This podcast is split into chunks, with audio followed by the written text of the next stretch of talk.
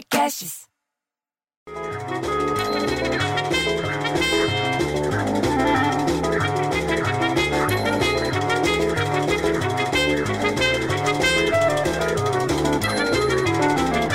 Lembra que eu te falei ontem da Solange, da Vila Bonilha, que tem bócio?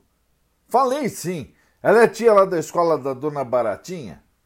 Então, ela hoje pôs lá no grupo do Whats que mais de 10 carros apareceram numa pedreira desativada após a diminuição do nível da água. Você sabia disso, bicho?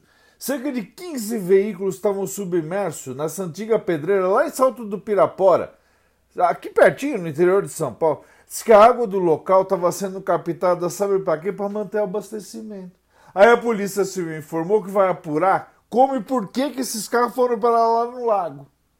Aí a dona Misídia, que adora uma confusão, já fez a intriga e começou a falar: ah, é porque na garagem do prédio também tá cheio de carro abandonado pelo jeito, porque ninguém tá ligando que tá parecendo um ferro velho, só falta jogar água em cima para ficar igual.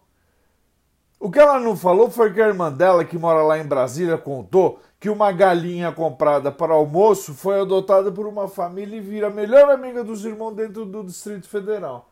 Coisa boa ela não fala, você entendeu? Ela só fala, ela só quer causar intriga. Além do nome, porque diz que a galinha chama Chica do Milho. Ganhou colar cor-de-rosa, olha isso. A ave foi comprada para bate, mas acabou conquistando as chama Enzo e Gabriela, os irmãos que não deixaram o animal ir para a panela. A irmã da dona Misília diz que já sabia, ela sempre acha que sabe tudo antes dos outros, não precisa perguntar, ela já sabe tudo. Aliás, foi ela que falou também que a décima virada sustentável, tem que pensar nisso, sustentável em São Paulo, tem uma programação gratuita e ocupação artística pela cidade inteira. Aí eu já gosto. A outra irmã dela, que trabalhava na secretaria, foi que falou do evento Diz que vai ter programação física e virtual, porque agora a gente está na pandemia. Vai ter palestra, meditação, discussão sobre sustentabilidade, que é uma coisa que precisa prestar atenção, bicho. Porra! Coletivo 100 Minas, chama 100 Minas, do número 100. 100 Minas na rua vai reunir 22 mulheres para grafitar 150 metros lineares de murais lá na Lapa, lá na Zona Oeste. Na terceira semana do evento isso vai acontecer. Na primeira, segunda vai ter um monte de coisa. Na terceira vai estar lá o 100 mina na rua. Vai reunir essas 22 mulheres para grafitar. Daí eu já gostei, porque a coisa de cultura eu gosto, você entendeu? Mesmo que seja o tom de fofoca que elas falam, eu gosto de saber. Aliás, eu estou torcendo para dar certo o evento e para alguém também ganhar na loteria. Você não está torcendo por isso? Porque você viu o que aconteceu, bicho? Você viu essa? Ninguém acertou as seis dezenas da Mega Sena.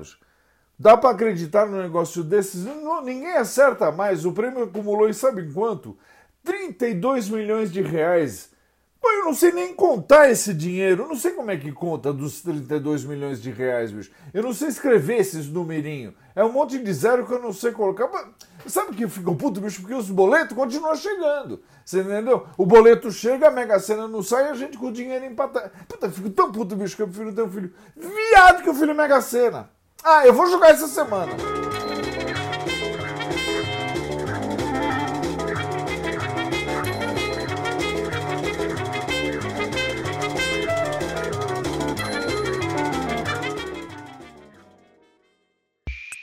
Esse podcast foi editado por Rafael Sales e Júlia Fávero.